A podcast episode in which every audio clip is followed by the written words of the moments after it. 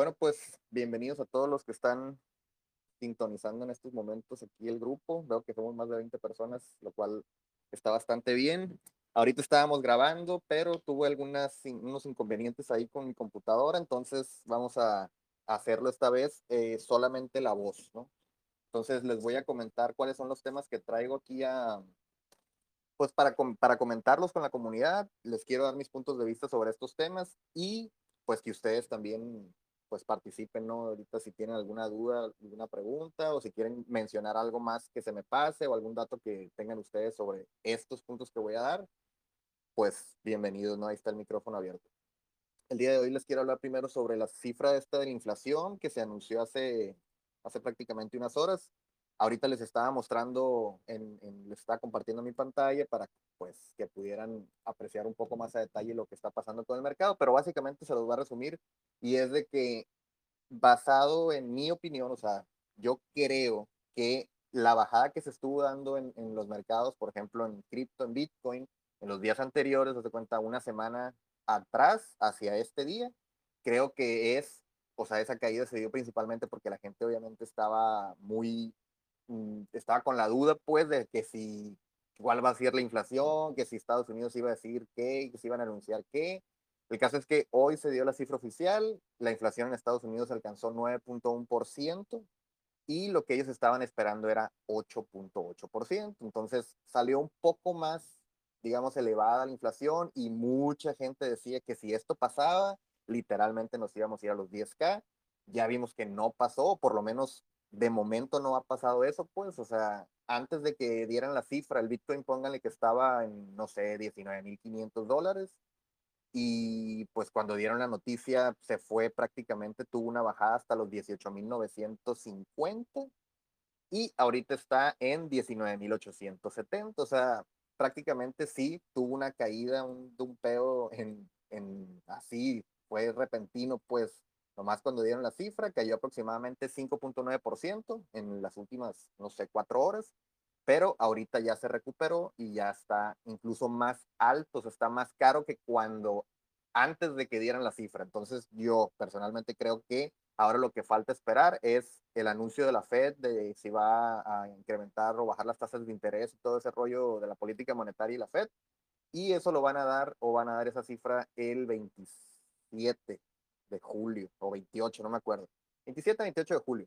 Esos días va a ser cuando se junten y digan, den el anuncio y pues hay que esperar a ver cómo van a reaccionar los mercados de aquí al 28, que igual puede pasar lo mismo, que de aquí al 28 la gente se está esperando que van a dar un anuncio muy, muy feo y empiecen a vender y empiece a bajar y que al final de cuentas del 28 digan algo que ya se esperaba o que sea mejor que el pronóstico, entonces todo empieza a subir, ¿no? Ya habíamos comentado con Gustavo, no sé si vieron ese, ese, ese, ese podcast en el que hablábamos de que, o sea, Gustavo nos compartió de que eh, a finales de agosto iba a, ser, iba a ser ese, ese anuncio de la Fed y que posiblemente después de agosto eh, veamos lo que sea el, el, la última caída o no sé, y luego ya pues a lo mejor después en septiembre, octubre empieza a recuperarse el mercado. Es lo que todos quisiéramos, es la, idea que todos nos queremos hacer, pero pues no. La verdad es que no hay nada seguro, ¿no? El día 28 pueden declarar X o Y cosa y el mercado se puede ir hacia arriba o hacia abajo, la neta nadie sabe, pero pues estén nomás, o sea, quiero que sepan que ahí está eso, o sea, tenemos que esperar a eso. Si yo eh, y fuera a invertir un dinero en cripto ahorita, pues igual lo haría poco a poco, no me metería con todo en estos momentos porque la volatilidad está con todo. Entonces, ahí nomás para que, para que lo tengan en cuenta. Vamos a hablar también sobre el sacrificio de la wallet de Richard, porque por ahí se estuvo, se estuvo compartiendo información de que Richard dijo que ya tenía un equipo trabajando y todo eso. Sí, ya sabíamos que había un equipo trabajando en la wallet. Bueno, de inicio Richard dijo que hasta donde yo recuerdo había dicho que tenía a una persona que er, estaba trabajando en paralelo con el equipo de Pulse Chain. Eso quiere decir que mm, estaban trabajando en conjunto, pues, o sea, cada uno por su cuenta más bien, y pues desarrollando cada uno lo que tiene que hacer. O sea, ya sabíamos que se estaba desarrollando la wallet, pero no sabíamos bien qué onda. La última noticia que dijo Richard fue de que ya tiene pues un equipo que está trabajando en eso en paralelo. No sé si con equipo se refiere a una, dos, tres, cuatro personas, o sea, no sé, pero el caso es que pues ya está siendo trabajado, o sea, ya se inició con la construcción de esa wallet y posiblemente eh, pues vaya a haber un sacrificio, ya lo dijo Richard. Entonces, ¿qué es lo que yo creo que va a pasar? Yo creo, ¿eh? creo que no va a lanzar el sacrificio de esa wallet, ni va a lanzar esa wallet hasta que nos salga la mainnet de Pulse Chain. ¿Por qué? Porque yo creo que lo más inteligente sería esperarse a que salga la mainnet, que todo el mundo agarre liquidez, que tengan sus monedas y todo eso, para posteriormente hacer el sacrificio y que muchas de nuestras monedas se vayan y se queden bloqueadas en ese sacrificio nuevo. Ya sabemos cómo funciona esto, ya les he dicho muchas veces que aquí el chiste es bloquear y bloquear y bloquear y bloquear y bloquear liquidez. Eso es lo que se tiene que hacer si queremos que las monedas estas que nosotros tenemos se valoricen más rápido. Entonces, con todo esto de los sacrificios... Ajá, a ver, a ver. Que justo, justo lo que estás diciendo ahora es lo que quería comentaros, porque ya muchos hexicans están hablando del de sacrificio de la wallet, ¿vale? Ah. Y todos hablan de lo, que es... Lo que, a ver, hay que entender que Richard no toma las decisiones él solo. O sea, Richard tiene un equipo de devs que le aconsejan sobre el tema de la red, el tema de Pulse, luego tiene otro equipo de gestores económicos que le dicen pues cuándo es mejor momento, pues al igual, pues para lanzar un token o tal, porque no es cosa de Richard eh, lo que quiero que se entienda, ¿sabes? Que tiene equipo de gestores, tanto económicos como de desarrolladores, que le dan su opinión y obviamente pues Richard se tiene que atener también a, ellos. Y están hablando que el sacrificio de la wallet no va a ser antes, por el sencillo hecho de lo que tú estás comentando, de que para también para que agarre el valor la cadena de Pulse y tanto Pulse X, claro, para estos sacrificios van a necesitar que la gente meta monedas, tanto moneda estable como de Pulse como de Pulse X. También hablan de una fracción de tiempo que no va a ser, mm, digamos, no va a ser seis o siete meses después de lanzarse la mainnet, que se está hablando de que tal vez sea al mes, dos meses, cerquita del lanzamiento. Y precisamente por el motivo, porque las monedas, con el paso del tiempo, van a ir agarrando más valor. Entonces, si Richard es listo, él lo que quiere es eh, que se sacrifiquen el mayor número de monedas posibles para tenerlas bloqueadas, como has comentado. Entonces, eso no puede suceder si en seis meses se te hace un por 20, la gente que sacrifique va a meter menos monedas en ese sacrificio, ¿sabes? Entonces, lo que él quiere es que la mayor cantidad de monedas posibles, de Pulse, de Pulse X, de Hex y demás, queden ahí bloqueadas en, eh, la billetera. Entonces, lo digo porque hay que estar preparados. Sí, no va a ser a la semana de salir la mainnet, pero sí muy, muy posiblemente sea al mes o a los dos meses que, que monten el sacrificio. Porque ya lo que tú comentas de que ella tiene incluso un equipo trabajando en ella y demás, sí, eso también lo he escuchado yo, que tiene ya algo de más gente trabajando en la, billetera, porque si estamos hablando que esto puede salir en los próximos meses, la mainnet, no puedes tener a los desarrolladores de la billetera trabajando en ella cuatro o seis meses, sino que ya necesitarán un año por lo menos, ¿sabes? Si ya está una persona hace un año, seguro que ahora ya son tres o cuatro personas. Posiblemente. Entonces, el rollo está en eso, que posiblemente el sacrificio vaya a ser cerquita del lanzamiento de la mainnet para que la gente que quiera apostar al sacrificio necesite meter más monedas, así queden bloqueadas. Y eso le va bien al ecosistema porque agarra más valor, porque si hay un sacrificio en la billetera se van a quedar bloqueadas, los hex que se queden bloqueados en el stake dentro de Pulse, eh, bueno, y demás, ¿no? Entonces, eso es lo que interesa económicamente al ecosistema que se vayan bloqueando progresivamente los tokens y así va a ayudar a que agarren más valor con el, con el paso del tiempo. Claro. básicamente es eso. Ahí lo importante aquí es, y fíjate otra cosa importante, ¿eh? yo creo que no lo va a sacar el sacrificio hasta que salga la mainnet, pero inteligentemente, o para mí, lo que más se me hace la idea más inteligente y que estoy seguro que Richard va a optar por eso, es de que se lance el sacrificio. Eh, después de que se lance la mainnet, o sea, no mucho tiempo después. Claro, ¿Me explico? O sea, que pase, no sé, a lo mejor un mes, dos meses. ¿Por qué? ¿Por qué? Porque si lo lanza rápido, o sea, sale la mainnet y, y, dos, tres, cuatro semanas después lanza el, el, sacrificio de, de, la, de la wallet.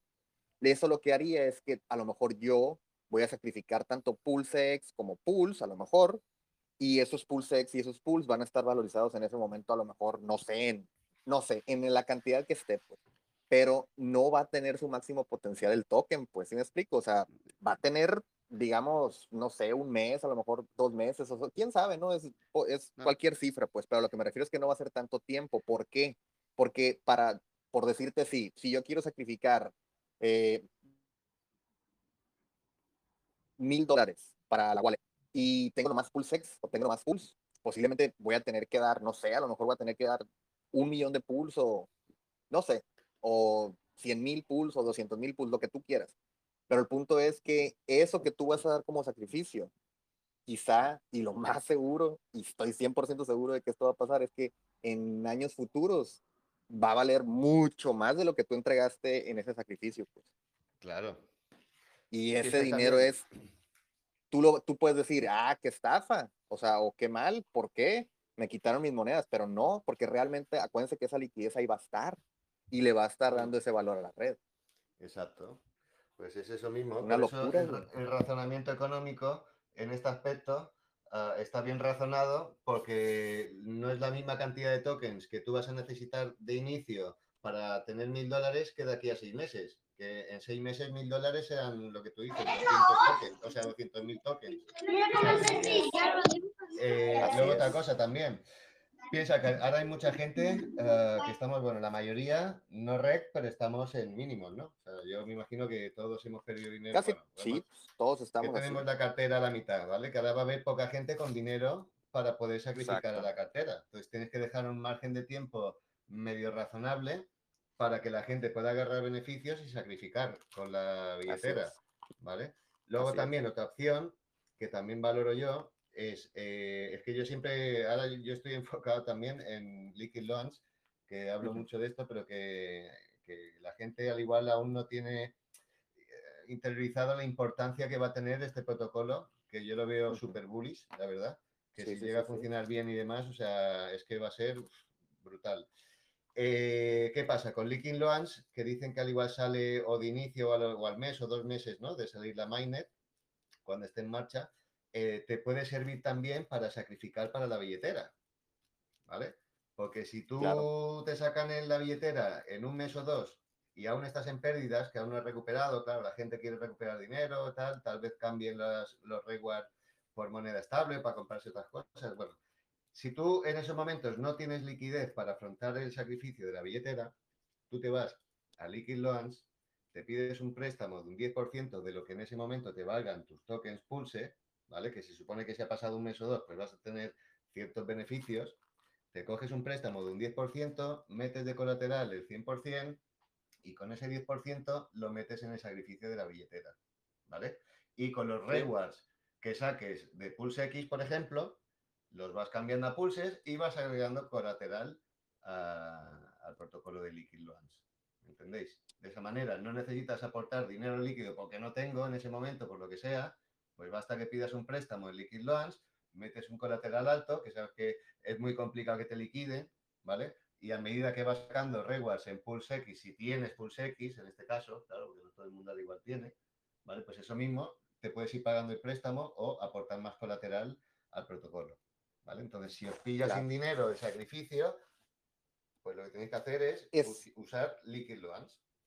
Sí, pero eso depende de que Liquid Loans esté funcional en los primeros meses, porque acuérdate que dijeron que por lo menos ellos se querían esperar, creo que dijeron que tres meses. Bueno, yo creo que escuché uno o dos, pero bueno, eh, que esperaran unos meses. Pues ojalá sí, la ojalá sí esté funcionando para entonces, porque sí, esa estrategia que das pues yo creo que sería la, no hay manera en la que puedas perder o en la que le puedas ver algo malo a esa estrategia, solamente que depende de que ya esté funcionando para ese entonces.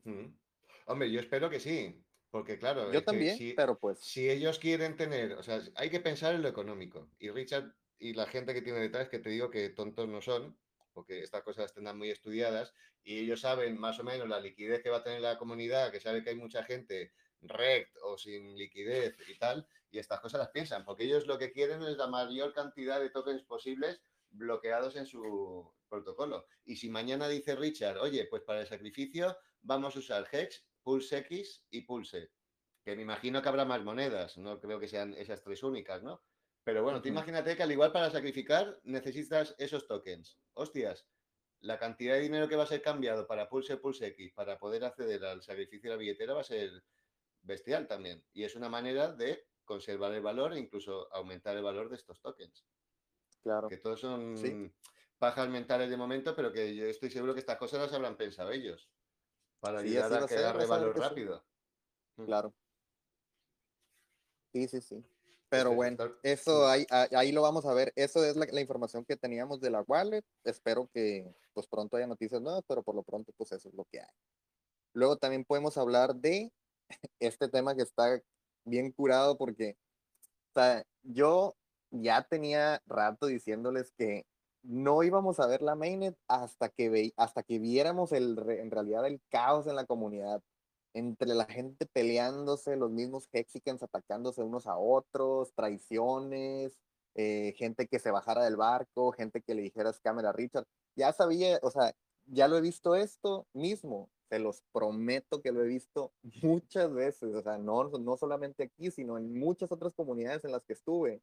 Y les puedo decir que eso es, o sea, es un buen, es, es un buen indicio de qué, de que ahorita la gente ya está como loca o están desesperados, están ya impacientes porque ya salga y como pues la verdad es que yo creo que la mayoría de la gente no está teniendo ahorita profits en, en, esto del cripto, pues empiezan entonces a experimentar con otras cosas como monedas chotas, por ejemplo. Entonces, hay gente que podrá ganar dinero con las coins hay gente que lo va a perder todo. O sea, eso es lo que tienen que saber, de que si van a comprar una shitcoin, tienen que saber o tienen que hacerlo con un dinero que saben que ya no van a necesitar o que si lo pierden no les va a doler, porque probablemente lo vayan a perder. Entonces, el punto es que hace unos días el Hex Joker, que es este vato que ha sido Hexican desde, desde que, o sea, la, cuando yo entré a Hex, yo, yo lo veía este güey. O sea, este güey es de los, de los chilos, según yo y siempre estaba con la comunidad Hexican y el vato siempre fue muy, muy, muy, digamos, cercano a Richard, Richard lo seguía, o sea, el vato está muy metido en el ecosistema, muy, muy metido, y tiene mucho Hex, y tiene muchos stakes, y, o sea, el vato está aquí a largo plazo, pero el problema fue que este vato, Joker, eh, hace unos días empezó a promocionar una moneda chota que se llama Saitama V3. Y bueno, pues ah, pudieran decir ustedes, ah, ¿a poco se hizo un desmadre porque promocionó una moneda chota?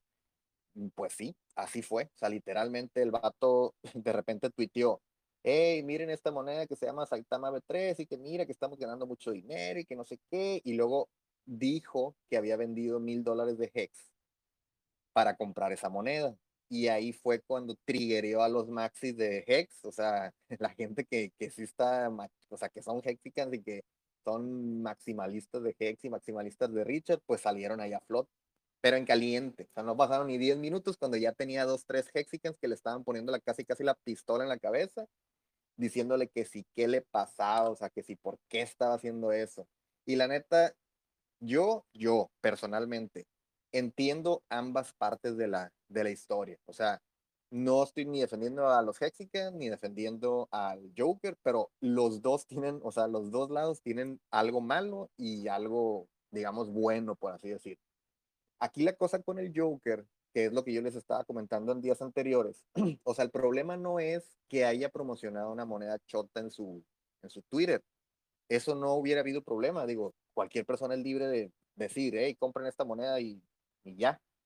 El problema es que este vato, el Joker, precisamente, en los dos años anteriores, había estado atacando y atacando y atacando a la gente que vendía Hex para comprar otras cosas, como por ejemplo, Hexicans que vendían Hex para comprarse carros, Hexicans que vendían Hex para comprarse un Rolex, Hexicans que vendían Hex y se compraban una casa, o sea, este vato los estuvo ataque y ataque y ataque y ataque.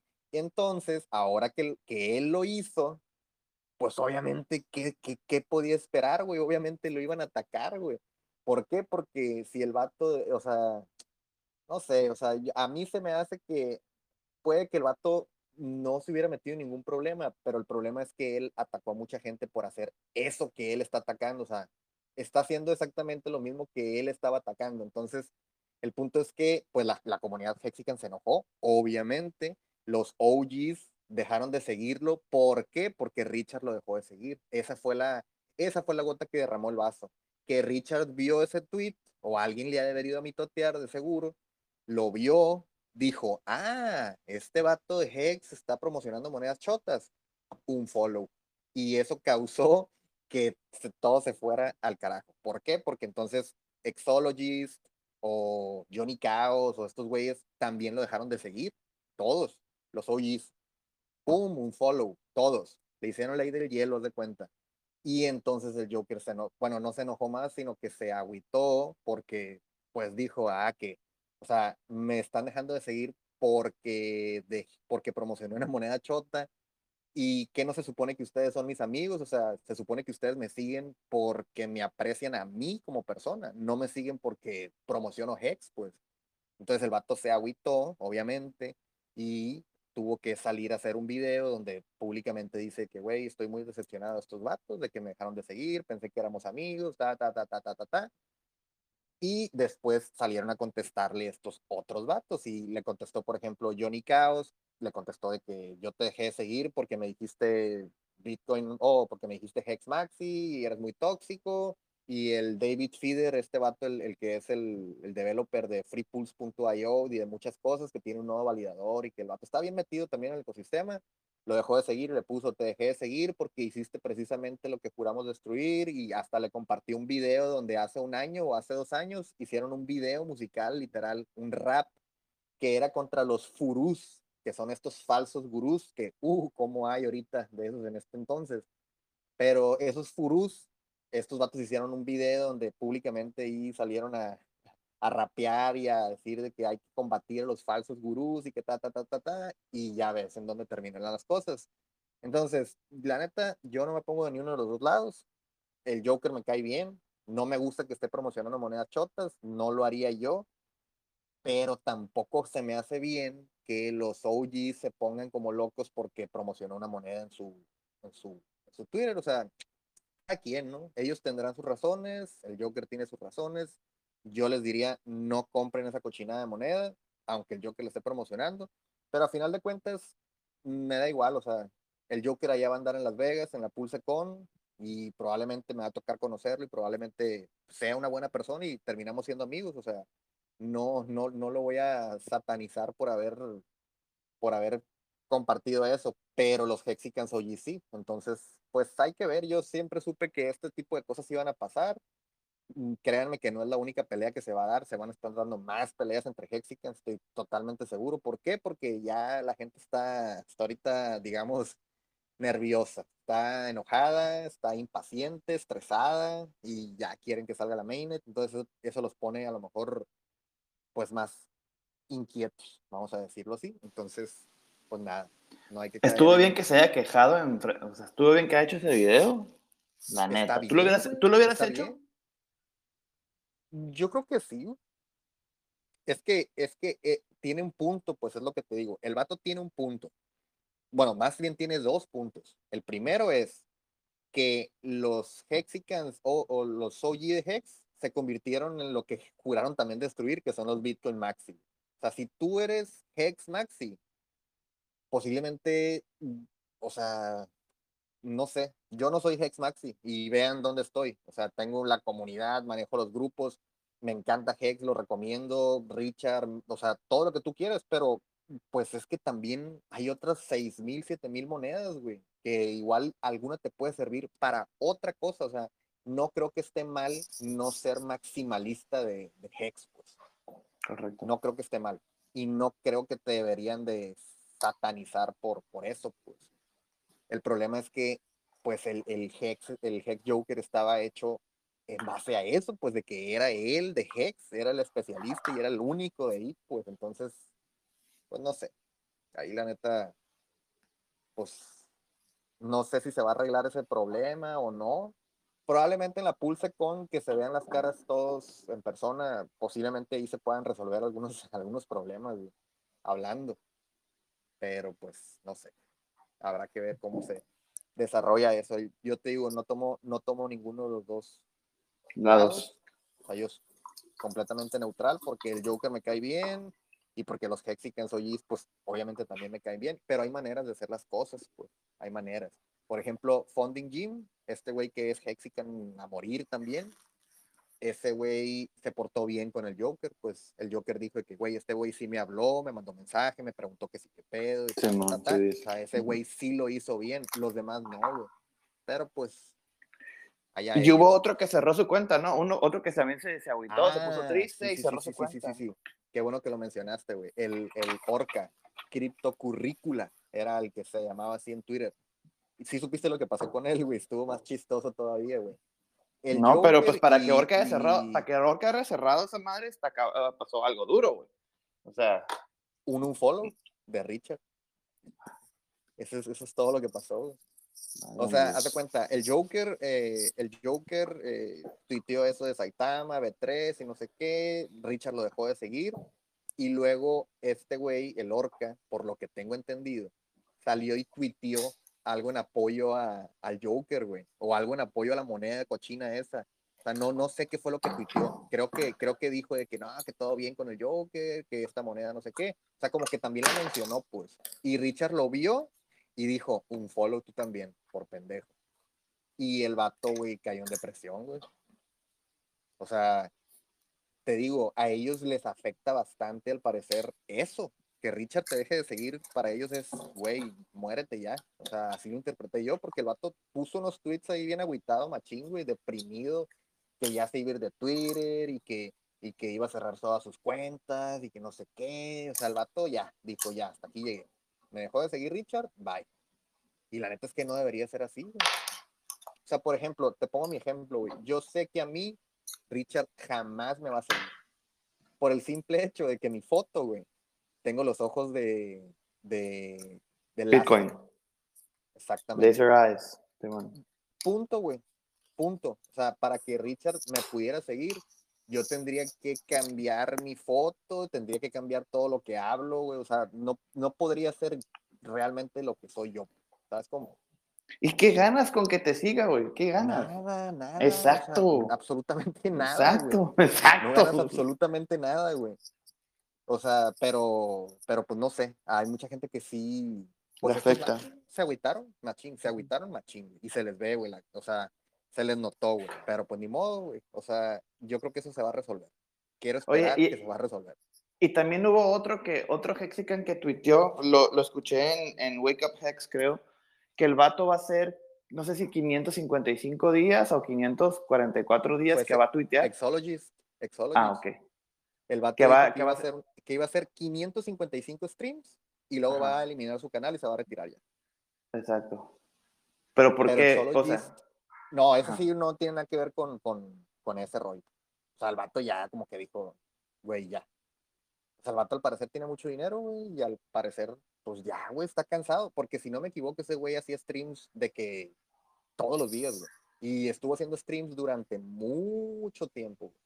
Entonces, como que el vato está diciendo, hasta aquí llegué yo, ¿quién es el siguiente? ¿Sabes cómo? ¿Quién es el siguiente que va a tomar la batuta de empezar a hacer este tipo de cosas? Si yo tuviera los millones que tiene ese güey, a lo mejor también me propongo ahí, güey, pero pues está cabrón. Está cabrón. Pero, güey. Sí, sí, sí, sí. Vamos a pasar con el tema de. Les tengo una noticia buena. Vamos a hacer giveaway de boletos para la Pulse con en esta ocasión, porque ya se, se, hicieron, se hizo la rifa de cinco boletos, si no me equivoco, en el último Ispahex, que creo que esta semana iban a publicar los resultados de quienes se los ganaron. Pero la dinámica que se me ocurrió a mí fue diferente. Entonces, lo que voy a hacer es, vamos a hacer un giveaway donde van a poder participar por el boleto de el boleto oro para entrar a la, a la PulseCon, que tiene un valor como de 625 dólares o 650 dólares, algo así. ¿Y cómo se lo van a poder ganar? Bueno, pues vamos a hacer una, una, un giveaway en Twitter, donde prácticamente tienes que seguir la cuenta de la cuenta de Pulse en español y la cuenta de la PulseCon y ya. O sea, simplemente tienes que seguir esas dos cuentas. Me imagino que la mayoría de los que están aquí ya siguen la cuenta de Pulse en español en Twitter.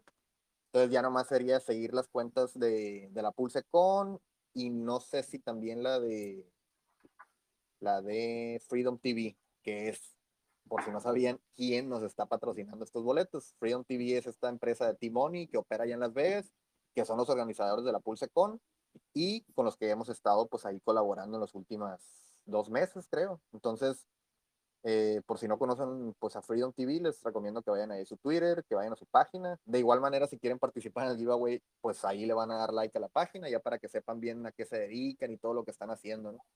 Son los que van a hacer también o que parece que están organizando un evento de cripto en España para el próximo año y aquí en México también.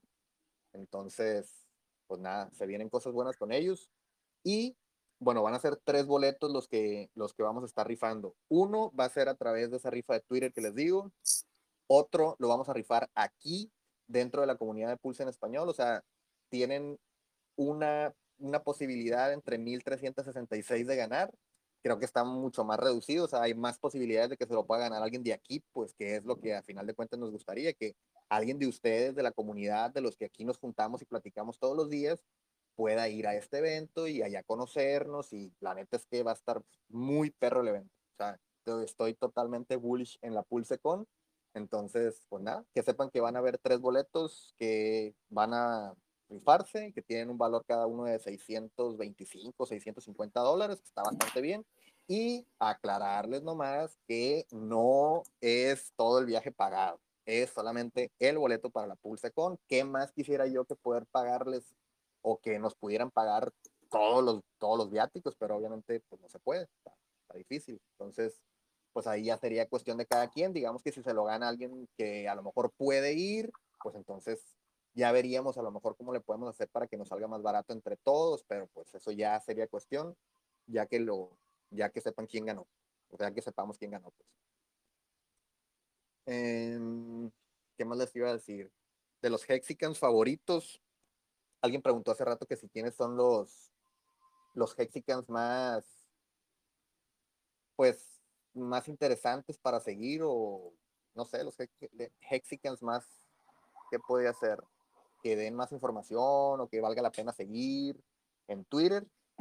Y bueno, pues yo les voy a pasar algunos de los que, de los que yo me sé. Empezando por eh, este güey Johnny Chaos, que es el, pues, la neta, no estoy tan enterado de quién es este vato, qué es o a qué se dedica, pero lo sigo en Twitter desde hace rato y la neta es que el vato, pues, está pesado, comparte mucha información muy específica y muy buena. Si la sabes agarrar y la sabes interpretar, el vato te suelta unas joyitas muy buenas, entonces les recomiendo que lo sigan a él. También, eh, ¿qué otro tengo yo? Fíjate. A ver, ahí Alberto nos está compartiendo. ¿Quién es? Inkai. Inkai Knows. ¿Ese güey quién es? Este es Jake. Este es el chaval este que he puesto el vídeo antes. De ah, ya. Este es un chaval que, que es desarrollador también de software y todo. Es un coco que este tipo también incluso hacía coaching a Millonetis, ¿sabes? Trabajaba de eso para enseñarles, pues, em, ¿cómo era? Para enseñarles disciplina financiera y demás. O sea, es un coco el chico, ¿sabes? Y es un Hexican a muerte también. Órale. Fíjate que a él lo sigo, pero lo sigo en YouTube. No lo, seguí en Twitter, ah, Entonces, qué bueno que lo pasaste aquí para ya mm. seguirlo, También Exologist es este güey del que estamos hablando ahorita, que es el que va a hacer los 555 streams, o sea, diario por 555 días, imagínense hacer un stream. La chinga que ha de ser. Pero el vato los va a hacer y justamente después del último, pues va a eliminar todas sus redes y se va a tirar a perder a una isla. Entonces, pues, está bien. Ahí, ahí pasaron otro. Ese güey, ¿quién es? Axis Alive. Sí, otro, otro Hexican. También este está muy relacionado con el, Solo Gist y el Mackenzie. Ah, ese es el que les iba a decir, güey. Hex Mackenzie, güey. Ese güey está pesado, güey. Y la neta comparte muy, muy buena información y más mm. que nada información visual. O sea, este vato como es diseñador, el Hex Mackenzie se avienta varias, varias imágenes, varias publicidades para Pulse y todo eso, que la neta están muy buenas, muy, muy buenas. Y ah, ese que pasaste también está elegante, el Huddle Dog. Ese güey es el, yo digo que es de los que tienes que seguir sí o sí. Y voy a pasar también. RG3, este, Kinetics. RG3, exactamente. RG3. RG3, Kinetics. Este... es esta morra, la güerita, ¿no? Que hace videos de Pulse. La neta, me gusta su contenido. El, este Crypto Heartbeat también es el que también veo. Eh, K4 Crypto, ese güey también es bueno. K4 Crypto Simón también. Dashbound. El árbol también está que... es el developer. Es el developer. Dashbound es el que hace el programa de Wake Up Hex junto con este con los otros vatos, eh, déjame buscarlo ahorita. sí, sí, sí, ya, ya sé. Que está. Ese, güey es moderador, es moderador de Richard. No sé en qué grupos es Dashbound, pero es moderador. Porque es, eh, Dashbound es, alemán por el árbol. el árbol, para los que no saben alemán. el árbol. Oh. Exacto, es alemán. Luego también está con ellos Peter y luego, o sea, esos me gustan a mí porque están curados, pues, o sea, te hacen reír mucho, no se meten mucho acá y de repente se mete huevos a, también a, estar chingando, así, como que más relax, pues. Ese es el de Wake Up Hex. Lo transmiten ah, creo que martes y jueves por YouTube. este que comparte Hexcry también es muy bueno, güey. Mm. Este Cryptosparbush si tengo, o sea, si estoy bien enterado. Ah, Alberto, es que lo quité porque ya lo había pasado arriba ah, vale, vale. para que no se agüitara o para que no se confundiera la gente. Vale, pirata también lo eh, tenéis, ¿no? Sí. ¿Cuál? Vale. RG3. RG3, sí, ya lo acabo de mandar. Este que manda Hexcree, este Crypto Sparbuch, si no me equivoco, si alguien tiene más información sobre él, que me lo diga. Pero si no me equivoco, este güey es el que dijo un día, ¿saben qué? Yo quiero dedicar mi vida a a, ¿cómo se dice? Mm, pues a, a, compartir este mundo de Pulse y de las cripto con la gente, como predicar. Quiero predicar sobre Pulse Chain y sobre todo este rollo. Y como que entre varios Hexicans dijeron, a ver, ¿qué ocupan, mijo? No, pues ocupo un carro, ocupo dinero y ocupo no sé qué, otra cosa. Y los Hexicans en conjunto dijeron, arre, yo te voy a comprar un Audi R8, papá y yo te voy a comprar esto, yo te voy a comprar esto. Y entre todos compraban esos carros y este güey a lo que se dedica es a viajar por todo Estados Unidos a, pues, hacer talleres, hacer conferencias, hacer lo que sea, lo cual se me hace, güey, se me hace excelente idea, güey. Ese vato, mi respeto, güey. ¿Qué más quisiera yo que hacer eso? Y más que nada fondeado por la comunidad lo que se me hace bien loco.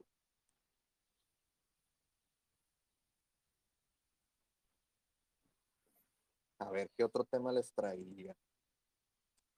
Yo te quiero hacer una pregunta, Rolando, un poquito más técnico. Bueno, pues más técnico no, o sea, sí más técnico, pero no. O sea, entiendo que estamos están desarrollando la, la Pulse ¿no? Lo entiendo, el código y todo eso. Lo que no entiendo bueno, es otra, es otra noticia que dicen que hay más de 100 proyectos que están listos para salir en, en Pulse. No sé si lo escuchaste eso. Sí, pues yo lo dije. Ah, pues bueno. Que tanto que leo. Bueno, o sea, yo me lo, obviamente lo agarré de por ahí, ¿no? Pero sí, Exacto. en el voice chat les dije. Exacto. ¿Cómo haces, cómo estas personas están programando y diseñando protocolos y todas esas madres, güey, para que lo corra sobre Pulse si todavía no tienes el lenguaje madre que es cuando va a correr todo? ¿Sí me explico? Sí, claro, sí te explicas. O, sea, ¿cómo es posible? Tiene una explicación. ¿Mande? Pero sí tiene una explicación, te digo. Hay, hay dos vertientes aquí. Hay dos vertientes. Okay. Una, lo que están haciendo la mayoría, bueno, no, no la mayoría. Una es lo que están haciendo algunos proyectos y que a mí personalmente me gusta y que prefiero. Y es desarrollar las aplicaciones ya mismo, papi. ¿Para qué te tienes que esperar a, a Pulse? hazlas, pero ya, o sea, ya las puedes hacer en Ethereum y acuérdate que una aplicación en Ethereum va a pasar a pools mejorada. O sea, si tú desarrollas algo ahorita en Ethereum, lo vas a tener en pools y lo vas a poder mejorar de aquel lado, todavía más. Pero ya lo puedes construir desde ahorita. Porque acuérdate que se programan lo mismo, es Solidity, a final de cuentas. Ok. Entonces, a mí, los proyectos que más me gustan son los que ya tienen algo usable, porque no hay pretexto para no usar, o sea, para que no lo hagas. Ejemplo, Liquid Loans no ha entregado absolutamente nada, ni ha entregado un producto funcional en la Tesla. ¿Por qué? ¿Quién sabe? Porque ellos dicen que no lo pueden hacer sin, si el código de pool no está listo y que no sé qué. exacto, Para mí son exacto. pretextos. Para mí. Ok. Para mí son pretextos, porque todos los demás proyectos o la mayoría de los proyectos ya pudieron, ya pudieron lanzar en la testnet. Ejemplos, Urricash ya está funcionando en la testnet, ya puedes ir ahí y usar como si usaras Tornado Cash en Ethereum, pero usarlo aquí en, en Urricash y, digamos, lavar unos pools para que no puedas ver las transacciones anteriores. Eso ya funciona desde hace rato. O, por ejemplo, ¿qué otro proyecto te gusta? Eh, pues aunque no me gusten a mí, Maxi y todos estos tokens nuevos, pues ya están funcionando en la, en, en, en la mainnet de Ethereum, güey. Y esas madres van a pasar Pulse. O sea, ya están desarrolladas, güey. Y de hecho, yo de donde saqué esta idea fue de precisamente del, del, creador de Maxi, que ya sabrán, a mí no me gusta Maxi, no me gusta, pero no por eso voy a dejar de, de, de seguir estos vatos, porque la neta son, se ve que es, es persona inteligente, pues el Tantonomy o Tantomi, no sé cómo se llama. Eh, ese güey compartió hace rato un punto que yo comparto con él y es ese de que, a ver, a ver, todos estos proyectitos que dicen que sí, que vamos a lanzar en Pulse, ¿por qué no lanzan ahorita? O sea, ¿por qué? ¿Por qué esperarse a Pulse Chain? Si se yo pensaba que, que necesitaban el, yo, yo, yo, pensé que se necesitaba el, del, del, del, del, lenguaje de programación de ellos, pues, o sea, de, de Pulse Chain no. para poder hacer que corriera tu producto, corriera tu, mm. tu código, ¿no? No, okay. no, no, no, porque acuérdate que Solidity es, o sea, acuérdate que todo lo, todos los arreglos que le están haciendo al código de, de Go Ethereum o que ahora se llama Go Pulse, uh -huh. realmente para el usuario final son son, o sea, no, el usuario final ni se va a dar cuenta, güey, todos los cambios que trae el código, porque a final de cuentas ellos lo que van a hacer es desarrollar DApps en Solidity para la nueva red IBM compatible que se va a llamar. Uh -huh. Entonces, pues ahí está la cosa.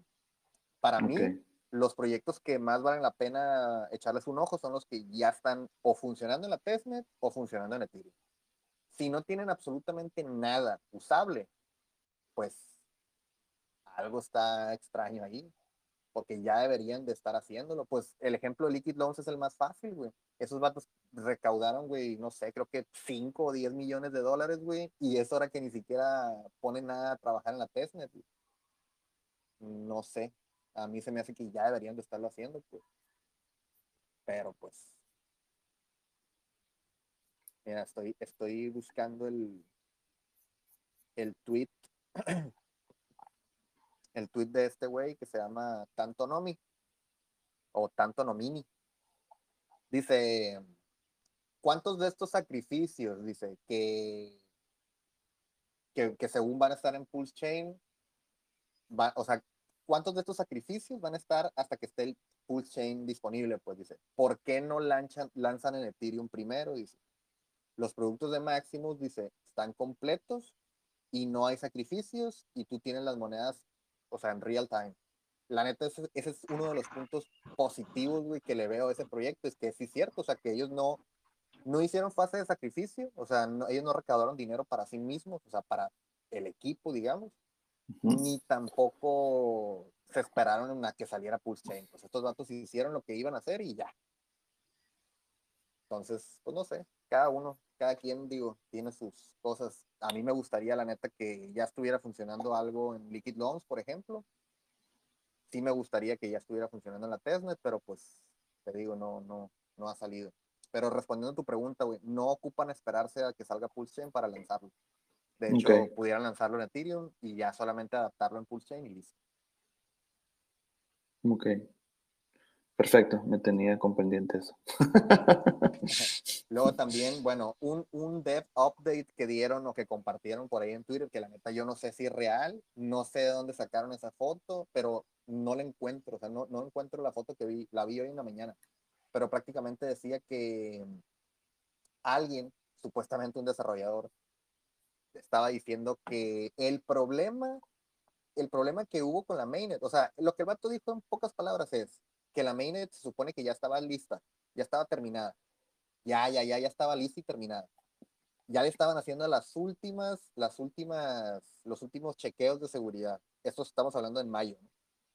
Y que los últimos días, así ya para, para liberar, que uno de los desarrolladores encontró y dijo, hey, aquí está este error y este error es crítico.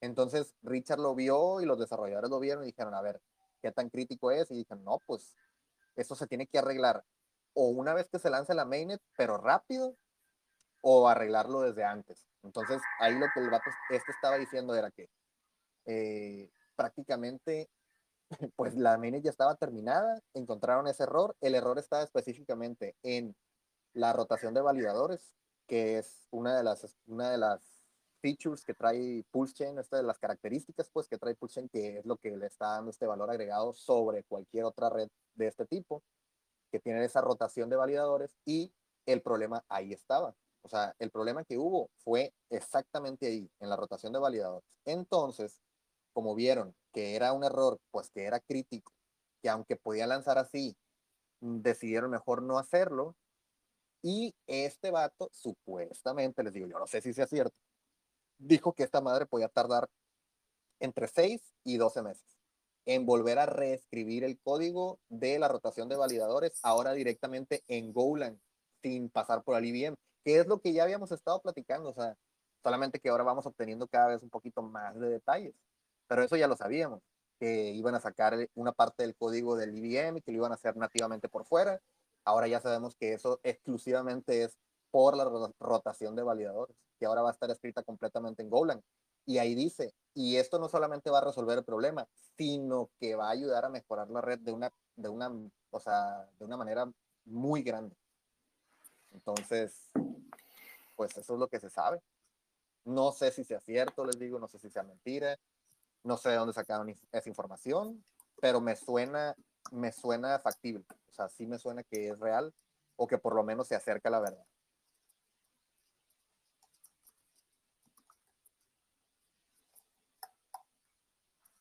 También podemos hablar de lo de la stablecoin de Pulse Chain. El Richard en el último stream, la neta, fue súper breve en ese tema, no, no, no entró mucho, simplemente dijo, para mí, dijo, lo mejor que podría pasar es que estos, eh, los creadores o los dueños, pues, digamos, de las stablecoin, hagan que funcionen también en Pulse Chain.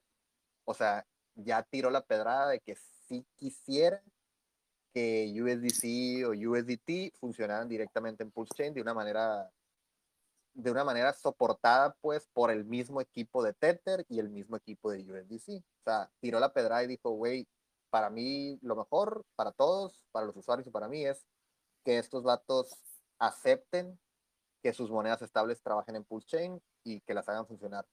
Pero, dijo, eso solamente va a ser mientras yo desarrollo mi propia stablecoin.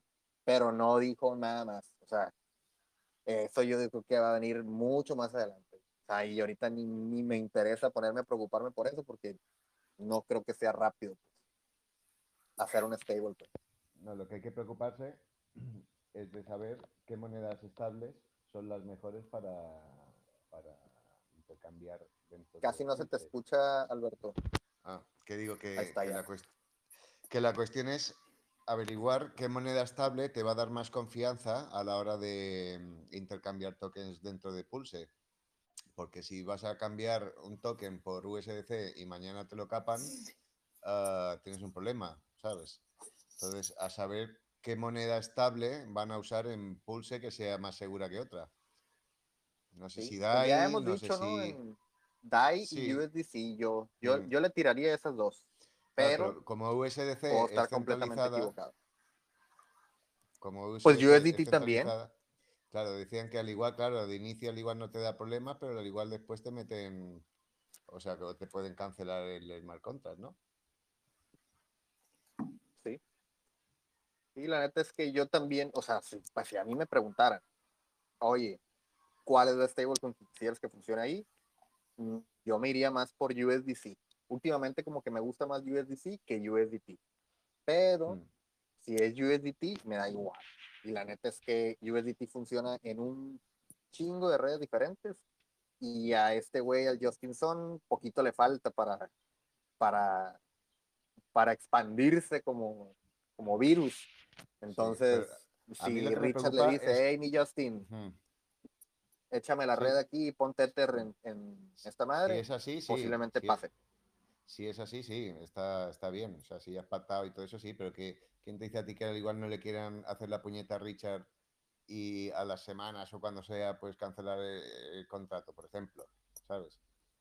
No creo que Sí, se expongan sí. a perder millones, porque van a tener muchos millones también al negocio ahí dentro, ¿no? Pero que quién sabe. ¿Sabes? Que a mí eso es lo que me ronda la cabeza. De saber qué moneda estable eh, es la más, la más segura, ¿no? De inicio, porque claro, eso no se sabe. Que yo me fiaría más si Richard sacara la sacara Pulse con su propia moneda estable, desde luego. Pero vamos, que USDC Sería lo y mejor. USDT, claro. Pero que esos dos tokens son los más usados en todas las redes. Entonces, ten- tendrán que estar por narices en Pulse, tanto USDC como USDT. No van a cortarse negocio. Así es. Porque sí, la también neta si- es que. A ver, dime, dime. No, di- digo, la historia está en que si te duplican los USDC, Ajá. claro, tú le estás añadiendo supli a, la empresa USDC, ¿no? Claro. Entonces esta empresa puede decir, oye, ¿cómo que me, que- cómo que me has copiado mi moneda? Eh, si mi moneda, la mía, la tengo respaldada por esto y tal, y tú ahora te has sacado gratis X monedas, que aunque no valgan un dólar, pero ya estás copiando mi moneda ahí, ¿sabes? Que al igual Pero mira, ahí- dice... Ahí te va la contraparte de eso. "Mm, ¿Por qué en la Binance Smart Chain sí hay paridad entre las stablecoins? Es, eh, está raro, güey. Yo me acuerdo cuando salió, cuando salió la red, la Binance Smart Chain, no había así, así no había USDT, USDC así tan fácil como lo vemos ahorita. Ahorita te puedes mover miles de dólares a través de la Binance Smart Chain usando stablecoins, ya sea USDC o ya sea USDT, y siguen manteniendo el PEG, aunque no, o sea, no sé cómo explicarlo, pero no es normal, digamos, o no es lo, lo que te hubieras imaginado que pasara cuando nació esa nueva red. Y más, sin embargo, el PEG sigue estando, o sea, valen un dólar. ¿Por qué? A lo mejor porque traen a Binance atrás y Binance tiene mucha liquidez tanto en USDC como en USDT que puede vaquear el valor de esas chingaderas. Pero no quiere decir que sean, que estén respaldadas uno a uno, ¿sí me explico? mm". Están como que, digamos que si Binance tiene 100 millones de USDC, quizá tiene solamente 50 millones en, en las redes normales y otros 50 millones en la... Oh, perdón. Tiene 100 millones en total y a lo mejor en la pura Binance Smart Chain está moviendo 200 o 300 o 400 millones. Pero porque se puede permitir hacer eso porque tiene ahí colateral, digamos, o tiene mucha Mm. liquidez. Pero no es algo normal que sucede, pues, eso es lo que voy Mm. pero ya pasó en la Smart Chain. Entonces, pudiera pasar acá en Pulse Chain, pero tienen algo tiene que haber, tiene que haber un acuerdo o una relación entre los desarrolladores de Richard y los de USDC o los Claro, de que USDT. eso es O sea, que tiene que, pienso haber yo. una previa, previa Claro. configuración o Claro. hasta- no sé cómo se diga. Sí, pero vamos, que tiene que estar pactado de que Claro. van a sacar la moneda ahí, claramente. Luego Claro. otra cosa, el tema de, de los puentes. Ajá. Eh, cuando tú, por ejemplo, pasas de Ethereum a Pool Chain, digamos USDC, ¿vale? A través de un puente. El token USDC que tú, que tú pasas de, de Ethereum a Pulse está, Sí. digamos, respaldado por Ese el sí. Puente. Ese sí. Es Vale, que o sea ahí que te va. Claro, entonces dependiendo de, dependiendo, momento, dependiendo de, de lo que de la plataforma que utilices como puente, porque las habrá más fiables y menos fiables. Tú Claro. al igual puedes perder el valor de ese token que te has pasado de una red a otra. sé si me Mm, entiendes. mm, Sí y no. Sí Vale. y no. Te voy a decir por qué. Porque ve, vamos a poner el ejemplo de, de Pulse Ramp, que es el, el, el- Sí. el bridge que va, Sí, que va a ser propio de Richard. pues. Mm, digamos que cuando tú vienes, estás en Ethereum y usas el Pulse Ramp para enviar de Ethereum tus USDC a Pulse Chain, haz de cuenta que lo único que va a pasar es que tus USDC de Ethereum van a quedar, haz de cuenta que los metes, güey, en un, como si fuera un locker, güey. Imagínate un locker así, un, Mm. locker de esos donde guardas tus cosas en los vestidores o algo así, ¿no? Sí, una taquilla. Entonces tú metes en ese locker tus, no sé, mil USDC, cierras ese locker, o sea, queda ahí encerrado, esos, esos 100 o 1000 USDC quedan ahí encerrados y a ti te dan un, un boletito que dice, vale por 1000 eh, PUSDC. Entonces, con esos 1000 PUSDC, ese boletito que te dieron, que en este caso va a ser otro token, o sea, el token como tal, tú los puedes, puedes gastar, los, los USDC que dejaste encerrados en el locker, te los puedes gastar acá, sabiendo que, la, que tu, tu dinero está bien guardadito allá en el locker, que en este caso es el puente. Entonces, Vale. tú te vienes con esos, con esos tokens nuevos que te dieron, que equivalen a lo que dejaste guardado allá, y te puedes gastar este rollo aquí. O sea, te los gastas en Pulse Chain, los cambias, los inviertes, X. Pero para que alguien pueda ir a ese locker a sacar esos mil USDC, de ahí tienen que venir y darte los mil PUSDC que dejaste, o sea, que te llevaste. O sea, es una manera de explicarles que para que exista un PUSDC en, en Pulse Chain, tiene que haber uno acá guardado o respaldado en Ethereum. O sea, una contrapartida en el otro sitio. Exact- o sea, en el puente, digamos. Vale, que se Exactamente. utiliza como nexo. Entonces, pero, Exactamente. por ejemplo, lo que vengo a decir, vale, yo tengo este dinero que lo puenteo desde Ethereum hasta Pulse y en Pulse pues me lo puedo gastar en, en, yo qué sé, compro Pulse X, por ejemplo, con esos 1000 Ajá. USDC. Vale, si yo esos USDC no los cambiara, simplemente porque quiero tenerlos guardados en Pulse Chain simplemente. Y mañana pasa algo con el puente y ese puente se va al carajo, Ajá. pierdo, pierdo los USDC, o sea, pierdo el valor de, los, de mis USDC de Pulse. O sea, Pudiera ser dependes, dependes de la confianza de la seguridad. del puente Sí, y de la seguridad, totalmente. obviamente. totalmente. Porque digo, porque yo utilizo otros protocolos, porque esto eh, lo hablé hace unas semanas con, con otro amigo, porque utilizamos Oasis también. ¿vale? De la... Y bueno, en un protocolo DeFi, y claro, tú te puedes pasar los USDC, te los puedes pasar a través de Oasis con EvoDeFi, que es el puente. Se te tapó el micro. Ah, vale, se me escucha ahora. Ahí está ya. Utilizamos en la red Oasis, utilizamos el puente de EvoDeFi, pero claro, tú al pasarte esos, esos USDC, estos dependen de- del puente, de claro, que Claro. de, de EvoDeFi, ¿no? De que tenga esa contrapartida respaldada de los tokens USDC que te van a dar para la nueva red. Entonces, claro, Claro. si mañana desapareciera por lo que fuera EvoDeFi, esos tokens que tienes guardados en USDC sin, sin cambiar, los perderías. O sea, o perderías el la paridad, digamos, con la contrapartida, ¿sabes? Sí, O sea, entonces Sí, el sí. puente tiene que ser muy fiable, muy seguro para que tenga ese respaldo. Me venga a referir. claro. Totalmente. O sea, es que así tal cual es. O sea, ya Mm. ves, ya lo hemos visto en los puentes, en los hackeos que ha habido en el puente de Solana, en el puente de Harmony One, en el puente Mm. de Matic. O sea, siempre el, el ataque o el vector de ataque siempre son los puentes. ¿Por qué? Porque ahí es donde están almacenados, digamos, un chingo de tokens que no están usándose casualmente. Mm. Pero eso es porque, por Entonces- ejemplo, el USDC está creado sobre la red Ethereum, ¿no? Mm, El USDC. Pues es que es multired. Sí, es multired, pero tendrá que tener alguna red principal, ¿no? Pues Porque los sí, que hay en pero por Ethereum- ejemplo, Los que hay en. Ethereum no, están, no han pasado por ningún puente. mm, sí, o sea, existe la versión para cada una de las redes, pero por ejemplo, USDT nació en una red que se llama OVNI Mm, y esa red nadie, nadie la fuma, güey, nadie se, se- o sea, a nadie le interesa, nadie, te apuesto que ni siquiera la conoces, la red OVNI, y ahí No, no. nació esa madre. Más sin embargo, está en muchas redes más, de manera nativa. Claro, pero ¿de manera directa o de manera a través de un puente? A eso, eso fíjate que es una buena pregunta. No sé si todo el USDT te- venga de OVNI, No creo. claro, no creo. Si me dices tú que de pasar de, de, una red a otra tiene que pasar por un puente, tiene que haber una, digamos, red principal, ¿no? Que directamente se monta sobre, por ejemplo, sobre Ethereum y a través de Ethereum pues ya distribuye a BNB con su puente, distribuye a Pulse con su puente y tal.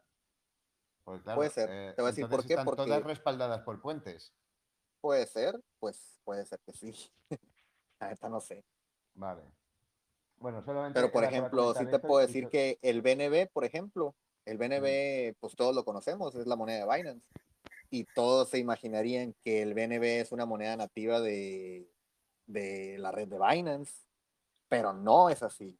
BNB está en la red de Ethereum, nació en la red de Ethereum y después lo pasaron a la red de la Binance Chain y la Binance Smart Chain, pero la mainnet de BNB está en Ethereum. Pues entonces han tenido que migrarlos por un puente, ¿no? Exactamente. Y entonces están, digamos, tiene su contrapartida espejo, los BNB, en Ethereum. Exactamente. No, y eso es lo que siempre dice Richard. Dice, tiene más, más, tiene, tiene muchos más vectores de ataque, el BNB dice, porque a pesar de ser una moneda disque nativa, la pueden atacar tanto en la Binance Smart Chain como en la Binance Chain como en Ethereum. Tiene tres, eh, el, el, Richard le dice attack surface, como superficie de ataque. Entonces, entre más, entre más acá estés en más redes diferentes, güey, más posible es que te vayan algún día a hacer algo. Que la neta no creo que pase, porque no es por nada, pero sí tienen muy buena seguridad. Pues. pues eso es lo que interesa la seguridad sobre todo, por eso es tan importante y si se tienen que retrasar, pues que se retrasen. Pero, ajá, pero me imagino que si lo están desarrollando los mismos desarrolladores de Richard, el puente, me quiero imaginar que se están asegurando de que va a quedar al 100. Claro, es que eso es, la, es que lo que tú dices, que es la parte más vulnerable de una red, ¿no? Que el ataque es directamente el puente de, de las estables o del resto de tokens para joderles bien, ¿sabes? pues sí. Vale, pues ya está. Pues dicho esto, ya me quedo más tranquilo. Pero es importante saberlo, que el tema de seguridad tiene que funcionar bien. Pues sí. Oye, Rolando, ¿me escuchas? Sí, ¿qué onda? ¿Sabes qué estaba pensando? Muchas de las personas que están aquí en el grupo no tienen acceso a una, a una hardware wallet. Entonces, ahorita, mm, porque, porque no han comprado una, porque, no sé, digamos, por muchas cosas, ¿no? No estaría nada mal repasar antes de que salga de la mainnet, este, repasar unos básicos, básicos temas de seguridad, ¿no? Porque como ya estamos viendo, pues sí, sí pasan, pues entonces lo último que queremos es que alguien va a salir rec, ¿no? Aquí. ¿Cómo la ves? O sea, algo tan pues, sencillo como, así como que un curso rápido, si no tienes dinero para comprar una hardware wallet, haz lo siguiente. O sea, en cuanto salga la main... O sea, sí, o sea, sí, o sea, sí, sí, sí, sí, todo sí. Pero también estaría bien enseñarles cómo añadir un paso de seguridad extra a su wallet usando una de las wallets más asequibles, digamos, para que todo el mundo la pudiera comprar, güey. Porque si no me equivoco, güey, hay una, hay un Ledger o un Trezor, no me acuerdo cuál, de qué marca es, güey. Pero hay un dispositivo, eh, una, una, o sea, hardware, pues, que puedes comprar por menos de, si no me equivoco, güey, menos de mil pesos mexicanos, que son como 50 dólares. 50 dólares, correcto. Y con esa madre, güey, es como si como si trajeras un control remoto de la, de, de la alarma de tu carro. O sea, sin, sin, esa madre, cuando tú la conectas a tu MetaMask, sin esa cosa no vas a poder transaccionar, porque ocupas sí o sí en el dispositivo aceptar la transacción. Eso quiere decir que si alguien te llegara a hackear tu MetaMask, te llegaran a quitar tus llaves privadas, tus, sí, tu llave privada, tus 12 palabras, incluso aunque el hacker vaya y las meta en su computadora e intente hacer una transacción, no va a poder, porque ya está ligada a tu hardware, hardware wallet. Entonces, yo creo que aquí en el grupo posiblemente sí haya gente que tenga pues 50 dólares para invertir. Claro. Para, para, o sea, para, sus, para su bien, pues. El problema es que yo no he comprado, pues te digo, yo uso un dispositivo que es muy raro y la neta no, no vale ni siquiera la pena que les ayude a, o que les explique cómo usarlo porque, güey, está muy cabrón que, que lo consiguen, güey, la neta está bien raro, güey, esa madre no sé ni, es más, se me hace que ya ni la venden, el dispositivo que les enseñé, el Impulse se llama. Sí. Entonces, y, sí, o sea, sí estaría bien. Sí, y también habías comentado de una verificación de Etherscan, ¿no? Que supuestamente para, sí, o sea, Etherscan te da la opción de picarle un botón ligado a tu cuenta. Algo así me había escuchado hace muchos meses. ¿Sí o no? ¿Me equivoqué?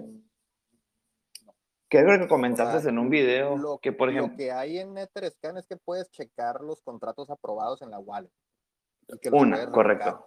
Correcto. Eso sí. Pero, pero no, es, no, hay una capa de seguridad que puedes aplicar a tu wallet con Etherscan.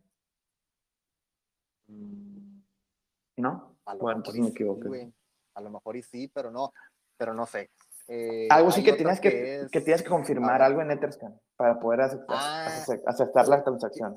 Creo que otra persona fue la que lo dijo, no me acuerdo quién fue, mm. no sé si fue Alan o quién fue, que hay, una, hay, un, hay, un, método que se llama de passphrase o algo así, como una frase de seguridad que aparte de poner tus 12 palabras, tienes que aparte meter otra cosa más y creo que eso se puede hacer usando la Etherscan, pero la neta no me acuerdo.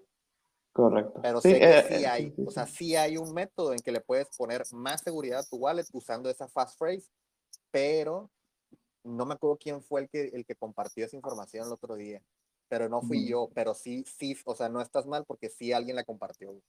Ok, ok, ok. Hay que preguntar ahí en el grupo a ver si, pues el que haya sido, si nos está escuchando, dinos de nuevo cuál es la, la, manera esa de añadir esa capa extra de seguridad. Si no me equivoco fue Alan, pero no sé, habría que ver. Eh, ¿Qué otro tema traía aquí? Hola chicos, ¿me escuchan? Sí, se escucha. Oh, buenas tardes, ¿cómo están ustedes? Siempre los escucho, lo que pasa es que no puedo hablar porque estoy trabajando. Siempre cuando están compartiendo yo estoy en el trabajo. Pero siempre fíjate escuchando la ustedes. Pues sí, pues da gusto escuchar mientras estás trabajando si te dejan. Eh, el, el, muchacho, creo que, no sé quién fue, sí, algo así. No sé quién acaba de comentar lo del fast. Ah, ok, ¿fuiste tú?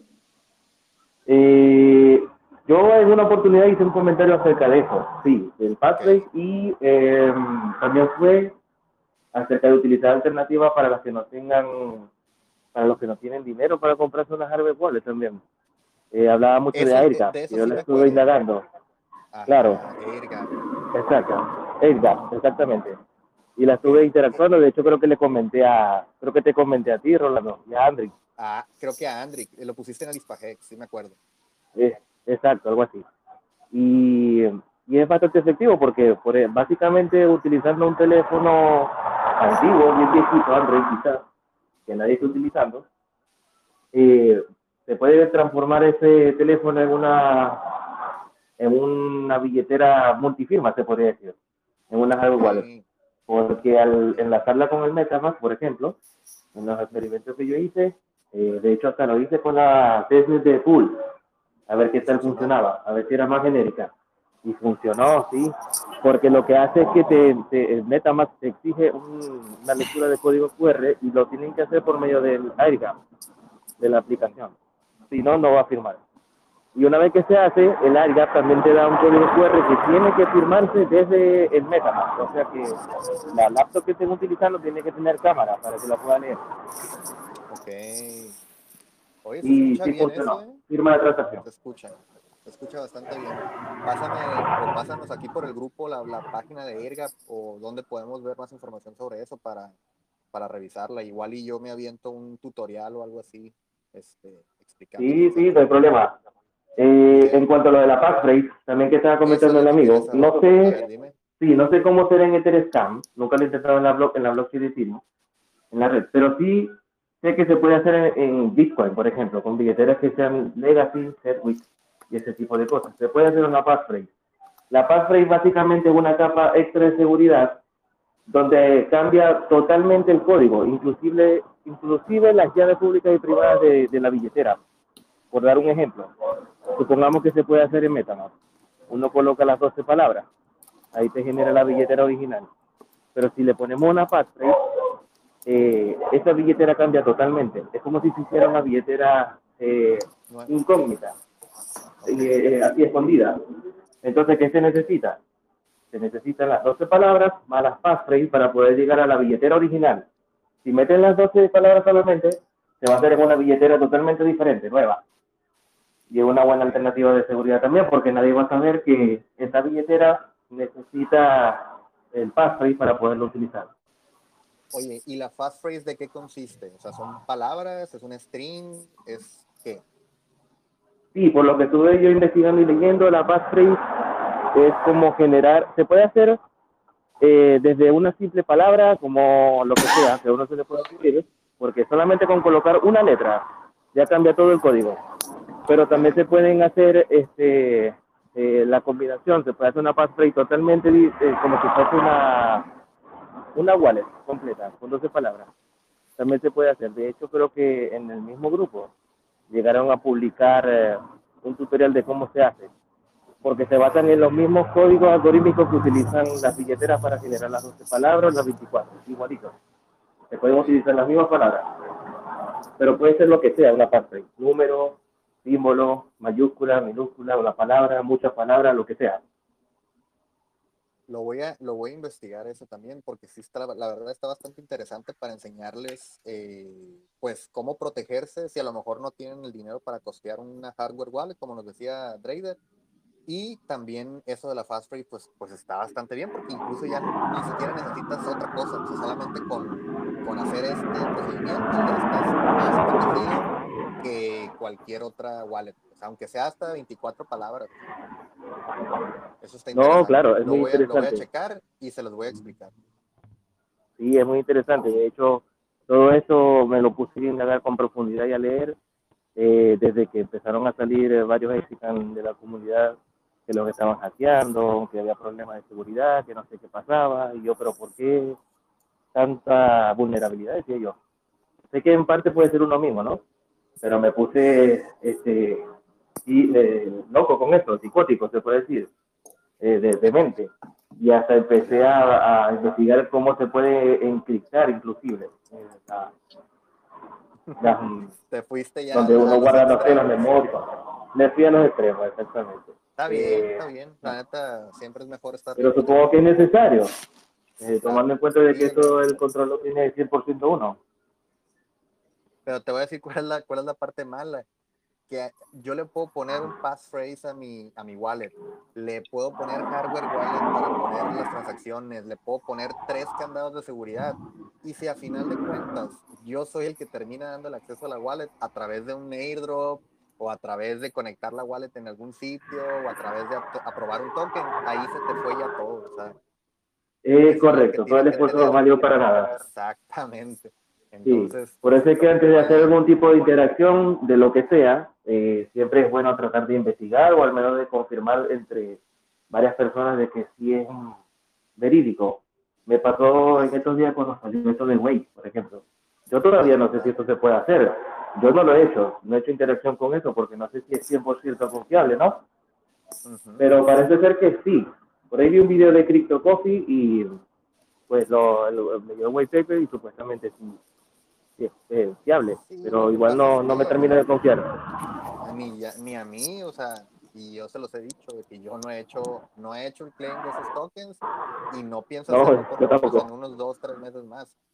Y pues, o sea, la otra cosa que también tienen que tener en cuenta es que no solamente es Wade, acuérdense que ya hicieron algunos el, el claim para Pulse Dogecoin, algunos ya hicieron el claim para Hedron, algunos ya hicieron claim para Maxi, van a hacer claim para los otros tokens que vienen, entonces, mm, o sea, todos son iguales, ¿eh? o sea, eh, estás haciendo prácticamente lo mismo en todos y es, aunque te estés conectando solamente para que puedan leer tu wallet, no sabemos que puede haber entonces, no sé, para que estén bien, bien Sí. pendientes de Y lo que hay que recordar es que casualmente la billetera que uno interactúa, eh, no, no se les olvide que es la que uno utilizó en el sacrificio, entonces queda comprometida de cierta forma. Así es. Entonces, eso es lo que hay que tener en cuenta. De hecho, yo he pensado, yo he pensado en otras medidas en cuanto se habilite la blockchain, de, de ver cómo la puedo aislar, cómo la puedo remover ya no sé si sigue siendo confiable mantenerlas en, en, la misma wallet que sacrifiqué. A hacer una totalmente nueva. Ajá, lo mejor sería moverte una wallet nueva que esté sin conexiones, sin token aprobados. Y acuérdate que yo sí, no sí, sé si escuchaste en el voice pasado que tengo planeado cuando ya salga la mainnet les voy a enseñar cómo usar Urricash para que haz de cuenta si tú ya tienes, o sea, tu wallet ya está identificada por alguien o tienes el presentimiento de que alguien ya sabe cuál es tu wallet o no sé, que puedas cuando se lance la mainnet, digamos, lavar todas Sí. las transacciones y tener una wallet completamente nueva con tu dinero completamente limpio. Sí, eso va a ser bastante útil porque como, como se sabe el seguimiento por medio de la blockchain, como no hay secretos acá, con el Ujú. por- con solamente la llave pública, pues puedes saber el seguimiento de, de los tokens de uno, por Ni supuesto. siquiera con la Se llave parece mucho a la tecnología, exacto. Te Eh, se parece mucho a la tecnología que utiliza Samurai Wallet para. Bitcoin, que es un Whirlpool, hace eso, Whirlpool hace eso, personalmente. Fíjate, esa bueno. Samurai tú la puedes, la puedes configurar para que apunte a un nodo propio y con ese nodo directamente, eh, con- pues directamente eh, comunicarte a la red de Bitcoin. Yo tengo un nodo de Bitcoin y tengo esa Samurai Wallet y les puedo decir que sí funciona. Sí, Lástima que no maneja todavía Lightning Network, no sé si eso es, es eh, Aún no, pero próximamente, Yo creo que no. próximamente. No, no, no creo. Pero, pero está bastante interesante lo que ofrece y bueno, eso, tratar de pulirse más en lo que uno puede en la seguridad, yo creo. Eh, uno, más que nada. Así es. A mí me tocó hacerlo porque de verdad que cuando empecé a ver los hackeos, entré, en- no, no vamos a decir en pánico, pero sí en alerta, porque ya son muchos. A pesar de que Son siempre estoy offline la mayoría de las veces. Sí, Así exacto. Pero el problema es que de 9 de 10 veces fue porque los usuarios dieron el acceso a sus cuentas sin darse cuenta. de hecho de eso quiero hablar ahorita, eh, aprovechando que estamos hablando de estos temas. Hace unos días hubo un supuesto hackeo en Uniswap donde se robaron más de 4.000 Ethereum. Al principio se pensaba que el problema era de Uniswap, que alguien había logrado encontrar un exploit dentro del código de Uniswap y que habían podido sacar. Apague los 4.000 micrófonos, porfa. Ah, sí, creo que ya. Ahí está. Eh, pensábamos que el problema había sido de Uniswap, que había un exploit en las pools y que alguien había podido ser, había podido sacar 4000 Ethereum de una de las pools y pues básicamente sacarlos, sacaron 4000 Ethereum, los mandaron a Tornado Cash, los lavaron y listo. El hacker se llevó, se robó no sé cuántos millones de dólares. Pero el punto es de que no fue un hackeo de Uniswap. O sea, el hackeo fue otra vez hackeo eh, social. Y es de que tú mismo o nosotros mismos les damos el acceso a nuestras billeteras a los maleantes. ¿Cómo lo hacemos? Conectando nuestra wallet a un sitio scam, poniendo nuestras 12 palabras en un sitio que te está diciendo, pon tus 12 palabras aquí para configurar tu wallet, o pon tus 12 palabras aquí para verificar tu wallet y darte este airdrop. Y eso siempre termina mal. Nunca deben de poner sus palabras en ningún lugar y tampoco deberían de conectar su wallet en absolutamente ningún otro lugar que no sean lugares que están 100% reconocidos, que son seguros. Entonces, ¿cómo, ¿cómo pasó este hack? Y se los digo porque les va a llegar esto, ¿eh? les va a llegar, eh, les va a llegar este scam. Lo que hizo este hacker o este, este scammer, lo podríamos llamar mejor así, es hacer un token que se llama Uniswap B3 eh, Position LP, no sé qué token. O sea, cuando tú vas a Uniswap y provees liquidez, te dan un token que es el token de LP, de Liquidity Pool. Entonces, lo que hizo este amigo es enviarles a masivamente mucha gente un token que era como de Uniswap, o sea, como si tuvieras una posición en Uniswap, pues, como si tuvieras liquidez ahí. Y te, te decían de que, hey, ve y reclama este airdrop, tienes un, un token aquí que lo puedes reclamar. Y pues cuando ibas a la página donde supuestamente te iban a dar ese airdrop, tú le picabas, conectabas y automáticamente le diste el acceso a tu dinero. Entonces, pues, o sea, con ese simple engaño tan sencillo, o sea, tan sencillo darte cuenta que era mentira, pero con ese engañito se lograron robar 4000 Ethereum, así mira, ¡pum! En un 2x3. Y estoy viendo ahorita, actualmente, que a muchas personas les está llegando ese token o ese airdrop. Entonces, para que sepan que es completamente mentira. O sea, no se dejen engañar de que les llegaron ahí. Ah, porque he visto otro, otro, otro scam que es parecido, que te envían 400 tokens supuestamente uni, porque no sé si se acuerdan, pero hace un año más o menos, Uniswap hizo un airdrop donde regaló 400 uni a todas las personas que habían usado Uniswap hasta ese momento. A mí me tocó ese, ese airdrop y en ese momento valía como, creo que eran 1.200 dólares. O sea, literalmente un día te metías a Twitter y decía, hey, 400 uni gratis para todos los que usaron Uniswap, ibas a Uniswap, vendías esos tokens y tenías 1200 o 1500 dólares. Así, pum, de la nada, regalados. Entonces, pues mucha gente obviamente los vendió, pero si no los vendiste y te esperaste, pudiste haber sacado como, no sé, muchísimo dinero, no eran como 12 mil dólares. Pero el punto es de que como a mucha gente se le quedó grabado que fueron 400 uni los que regalaron, entonces este scam nuevo te mandan a ti 400 tokens supuestamente uni, pero no son uni, es otro token que o sea, que simula ser uni, pero no es uni. Entonces te los mandan a tu wallet y tú dices, ah, mira, me llegó el airdrop. Y cuando vas a Uniswap y los quieres vender, palos, te vacían la wallet. Entonces, para que sepan que eso, si les llegan esos tokens a sus wallets, es scam y por favor no vayan a conectar su wallet en ningún lugar. O sea, que ya está, o sea, ya se aprobaron 4000 Ethereum. O sea, no, no, no sigan perpetuando esos scammers, por favor. Y hablando de scammers, eh, pues, ¿qué les puedo decir? Últimamente mucho, mucho descontento entre la comunidad, que están llamando scammers a todos los que están promocionando monedas chotas. En esta comunidad hace unos días estuvieron promocionando una moneda que supuestamente era el competidor de Hex y estaban diciendo que era el nuevo Hex, pero en la Binance Smart Chain y que estaba súper chido y que mire y que súper nuevo y que guau, guau, guau, bla, bla, bla. Y ahorita están sufriendo las consecuencias de jugar con ese tipo de tokens. Yo les dije, no lo compren, no les hagan caso, pero mucha gente fue, les hizo caso y ahorita están pues rectos porque el token ya o sea, ese token ya había sido rupuleado creo que dos veces, o sea, en el pasado.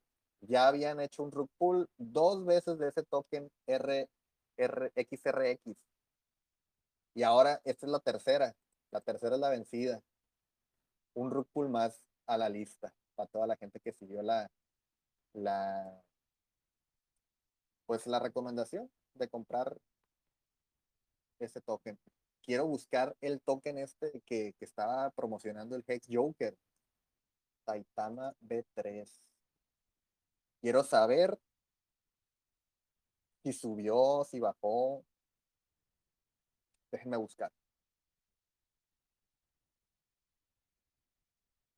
Para ver si este Hex Joker puede decir que le hizo bien o le hizo mal a la comunidad. Vamos a ver. Vamos a ver. No.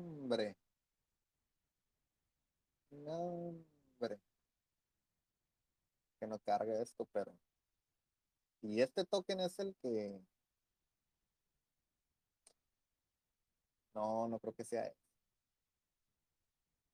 Saitama B3 se llama, ¿qué no? No sé si alguien lo haya visto. A ver. Oigan, si alguien tiene alguna pregunta, alguna duda, puede hacerla. Entre yo busco esta moneda chota.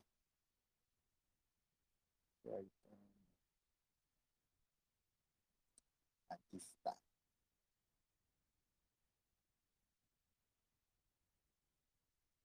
Solamente tiene par con W Ethereum.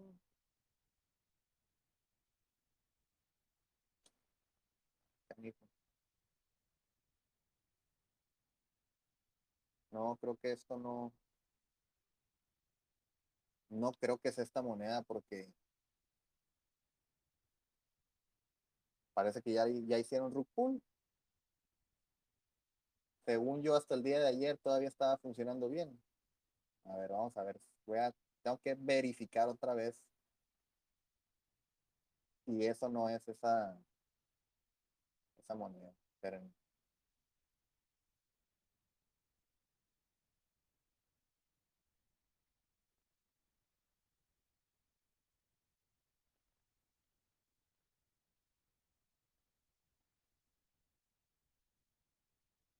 Mil noventa trades, aquí ya la encontré. Eh, pues, ¿qué les diré? Ni bien ni mal. Obviamente los que compraron al principio, principio, principio, pues igual y sí están teniendo alguna ganancia ahorita, pero por lo general esto no dura mucho. Ahí se los compartí. ¿Creen que haya valido la pena haber metido 800 dólares en esa moneda chota y haber perdido el respeto de Richard y varios OG Hexicans? Yo creo que no valió la pena, la neta. Porque si acaso esta persona pudo haber hecho un por dos, por tres, 800 dólares por tres son 2.400. O sea, no cambia nada, no te cambia la vida hacer un por dos, un por tres con 800 dólares. Entonces, muy en vano, muy en vano. Pero bueno, entonces no hay ninguna pregunta, ninguna duda. No sé si quieren comentar algo o si ya lo dejamos hasta aquí. Porque yo ya no traigo ningún otro tema. O bueno, podemos, si quieren, repasar algunos de los temas de que les pasé por el, por el canal del Alfa. Así rapidito, eh, en el último live lo que dijo Richard, de que hay más dinero en el mundo invertido en certificados de depósito que el dinero en fiat. O sea, imagínense que en fiat, si juntamos todo el efectivo que existe en todo el mundo, vamos a decir que es un trillón de dólares. Y en certificados de depósito hay como 8 trillones. O sea, hay como 8 veces más dinero. Es más, creo que me, eh, mejor me guardo esa cifra porque no sé cuántas veces más, pero es muchísimo más dinero en certificados de depósito que todo el dinero fiat que existe en el mundo. Y HEX es un certificado de depósito en la blockchain, por tanto, pues esperaría que mucho de esos, ese dinero que está invertido en certificado de depósitos en el mundo tradicional algún día pase a Hex. Luego también mencionó lo de que Ethereum 2.0 va a pasar a pagar a los stakers, o sea, ya no le van a pagar a los mineros. Ahorita, si tú, si tú eres minero de Ethereum y tú tienes una tarjeta gráfica trabajando para ti, procesando transacciones, pues parte de las comisiones que nosotros estamos pagando va para ti. O sea, las comisiones que se pagan en Ethereum hoy día, una gran parte va para los mineros. Entonces, con Ethereum, Ethereum 2.0 ese dinero ya no va a ir a los mineros, sino que va a ir a los stakers, así como va a funcionar en Pulse Chain, pero eso no va a mejorar en absolutamente nada la capacidad de procesamiento de la red. Entonces, Ethereum 2.0 prácticamente pues no va a ayudar nada que mejore la velocidad de la red de Ethereum, ni va a mejorar la fees. Luego también mencionó que bueno, PulseChain va a ayudar más a reducir las, las fees de Ethereum que el propio Ethereum 2.0. Eso es prácticamente porque le va a quitar el tráfico y obviamente pues van a bajar las comisiones de red. Eh, también mencionó que Hex fue creado para resolver los problemas de hoy en día. O sea, que los problemas que hoy en día está teniendo la gente en cripto es que están perdiendo su dinero por dar su dinero a otras counterparty o a otro middleman.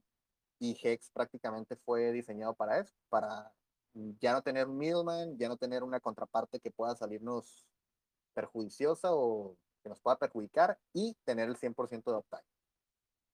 Eh, también mencionó lo de la descentralización en los nodos, o sea, dice que la descentralización sí es buena cuando estamos hablando de los nodos de la red, ¿ok?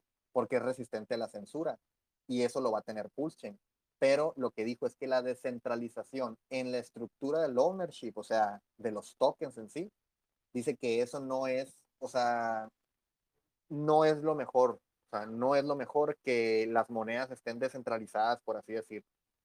Y ese, eso lo, lo apoyó pues con que el 42% de todos los bitcoins están en 2000 wallets y también lo recalcó más de que el BNB es mucho más centralizado que Hex, es decir, que Binance o las entidades de Binance tienen mucho más BNB centralizado que Hex y aún así BNB hizo como un 560X en cuatro años. Entonces, para todas las personas que dicen que es malo, no es malo. Eh, dijo que se, que se relajaran comprando lo que no es riesgoso, o sea, Hex, y solamente esperen al run. O sea, como diciendo, compra Hex, cállate y espérate a ganar. Punto. Mm, mencionó lo de que Bitcoin hizo 3.5x en 5 años y Hex hizo 10.000x en 2 años. Creo que no se compara. 3.5x contra 10.000x en la mitad de tiempo, en menos de la mitad de tiempo. Un dato interesante que compartió es que se van a quemar más del 25% de las comisiones. Ya nos había dicho que iban a quemarse 25% de todas las comisiones, pero no nos había dicho que iba a ser un poquito más. Y eso del poquito más es porque dentro de las comisiones que se van a quemar dentro de Pulse Chain también viene incluido el EIP 1559 de Ethereum, que es este, esta actualización que se le hizo a Ethereum para que quemara un poco de Ethereum de las transacciones. Entonces, Pulse Chain va a quemar o va a traer ese EIP, EIP 1559, que es ese, ese fork que se le hizo Ethereum, donde se le agregó esa quema de tokens, más aparte el 25% que está diseñado en el código de Pulse. Entonces, va a quemarse un poco más del 25%, lo cual está pues mejor todavía. También mencionó Richard que algún día va a crear un NFT de su diamante de 4.5 millones de dólares y también dijo que iba a renombrar el diamante a hex.com diamond, o sea, el diamante hex.com.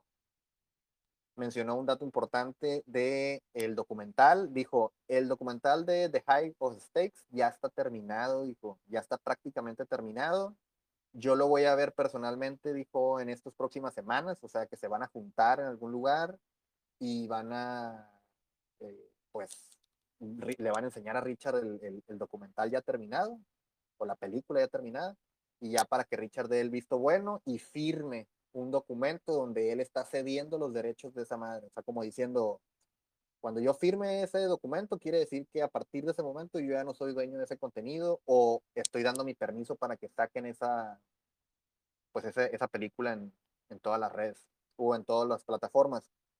Dijo que era como un Netflix special, pero que Netflix tenía que pagar por él. O sea, literalmente dijo que el documental es un Netflix special, o sea que prácticamente podríamos tomar como casi 100% seguro que va a salir en Netflix. Eh, dijo que los, develop, developers de Pulse Chain están actualmente creando testnet privadas entre ellos y atacándolas. O sea, que crean una red, una red, digamos, nueva y empiezan a atacarla de, diferentes maneras para asegurarse de que la red es suficientemente robusta y encontrar posibles errores. Eh, ¿Qué dijo más también? Dijo que quería abrir una discoteca, un museo o poner una estatua en algún lugar, dice, para que la gente pueda ir a, a alabarlo literal eh, físicamente. Entonces, de las tres ideas, yo creo que la mejor sería una discoteca. Es la que yo iría. Imagínense una discoteca de Richard. Iba a estar bien excéntrica, iba a haber cosas acá exóticas. Pero bueno, a ver, eso en el futuro. Eh, también dijo Richard, y esto lo dijo en un Twitter Space con unos vatos de Dogecoin, dijo, probablemente mi documental, dijo, es, la, es el mejor documental relacionado con el cripto que he visto hasta hoy. Y lo dijo bien convencido, o sea, literalmente yo sí creo que el documental va a estar hecho de una manera súper profesional y súper mm, aspirativo, no sé cómo se puede decir, que, que o sea, va a motivar a mucha gente. Eh, y bueno, ya al final dijo que Pulse Chain va a ser 40 veces más rápido que Ethereum, porque tiene 4x más rápido los bloques, es decir, en Ethereum los bloques se dan o se crean cada 12 segundos, y aquí en Pulse es cada 3 segundos, o sea, 4 veces más rápido, y aparte tiene 10 veces más la capacidad de procesamiento gracias a todas las modificaciones en el código. Eso le da un total de 40x más rápido. Entonces, si Ethereum actualmente está haciendo un millón de transacciones diarias, posiblemente Pulse Chain puede estar haciendo 40 millones de transacciones diarias. Y ya por último, pues el tema de los stakes. El día 18 de julio se vence un stake grande. Bueno, se vencen varios stakes que son grandes. En total creo que son más de 600 millones de hex. Entonces, pues nada, habrá que ver qué van a hacer esas, esas, esas ballenas con esos stakes. Yo creo que lo más probable es que vuelvan a estaquear. Más sin embargo, pues no puedo leer el futuro, hay que estar bien pendientes. Si van a comprar Hex, yo les recomiendo que no lo compren todo de una, más bien yo iría haciendo compras promediadas. Yo sé que a veces es difícil por el gas, pero pues últimamente el gas ha estado barato, entonces pueden promediar. Igual, pues si se quieren esperar después del 18 para estar seguros de que no va a pasar nada, o se quieren esperar al 18 para ver que esa ballena vuelva a estaquear, o sea, las ballenas grandes vuelvan a estaquear, pues ya es cuestión de cada uno. Pero basado en el comportamiento anterior de estas ballenas, yo lo que puedo pensar es que van a volver a estaquear. Y pues nada, eso es todo lo que tenía, esos son todos los temas que tenía para el día de hoy. Si no hay ninguna duda, ninguna pregunta, yo creo que hasta aquí lo podemos dejar. Esta grabación la estaré subiendo hoy. A ver, dime, dime. Rápidamente, eh, pensé que había mandado una, una foto de ahí de, de, de, Maximus o de Hedron, creo no sé cuál era de los dos y que sacaron. Ah, cierto. sí, sacaron cuatro, cuatro tokens nuevos, ¿no? Que es uno a un año, tres años, diez años y. Siete años y diez años. Algo así. ¿Cómo la ves tú? Mira. ¿Cómo va? ¿Cómo va? ¿Cómo va? ¿Cómo va? Pues es que. No le, hago caso, no le hacemos caso. No, no, no, no. O sea, yo, a mí, a mí, a mí, a mí personalmente, mm, no me agradan sea, no, no, no, prefiero mantenerme con Hex, la neta. Pero no puedo negar de que si hubiera, por ejemplo, hecho el mint de Maxi en el día 1, ahorita pudiera tener el doble de Hex. O sea, eso sí, o sea, esa fue una buena oportunidad para las personas que mintieron sus Maxi los primeros días. Más ya no lo veo para nada recomendable. Si ya no lo agarraste el primer día, no te lo recomiendo para nada. Entonces, si agarran estos tokens los primeros días, pues posiblemente puedan ver ganancias. O sea, yo no, no creo, o sea, no, no es mi intención que no los compren o que no los tengan. Pero sí, yo, o sea, yo personalmente me voy a quedar con pues los Hex. O sea, no voy a, no creo que vaya a mintear ninguno de estos tokens. ¿Por qué? Porque a mí personalmente no me gustan. ¿Por qué? Porque les digo, ya, ya había visto estos comportamientos yo en otros protocolos, que yo no estoy diciendo que eso va a pasar aquí, pero la probabilidad ahí está. Una, no me gusta el, quien auditó el código de Maxi, no me gusta, o sea, esas dos empresas que hicieron ese, esa auditoría no me dan para nada confianza. Y dos, están creando tokens sobre tokens, o sea, ese comportamiento ya lo he visto yo y la mayoría de las veces no acaba bien. No acaba bien ese tipo de cosas, pues. Que yo no estoy diciendo que vaya a pasar aquí, no sé, la Si se quieren arriesgar, pues ahí está.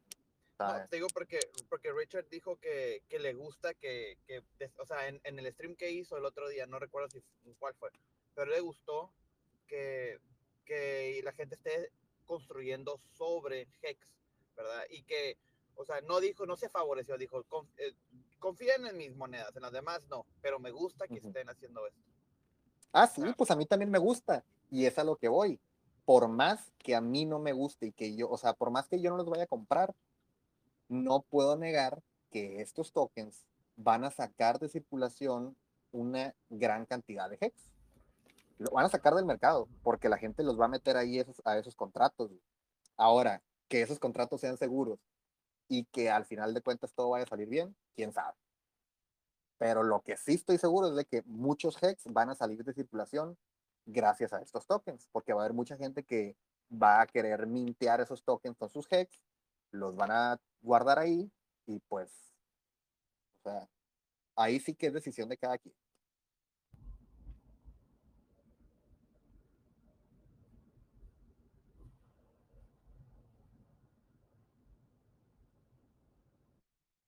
Y pues nada. 10, 4. Ok, ok. Entonces, pues yo creo que hasta aquí le vamos a dejar. El viernes, eh, el viernes eh, vamos a tener el voice chat con normal de todos los viernes. Espero que ya haya alguna noticia nueva. Creo que igual y de aquí al viernes si sale algo nuevo, ¿no? Y ya lo platicaremos allá en, en aquel. Esta grabación la voy a subir en las próximas horas a YouTube y a Spotify y a todos lados. Entonces, para los que no escucharon, pues ahí al rato, al rato se los voy a subir. Entonces voy a dejar de grabar. y nos vemos el viernes.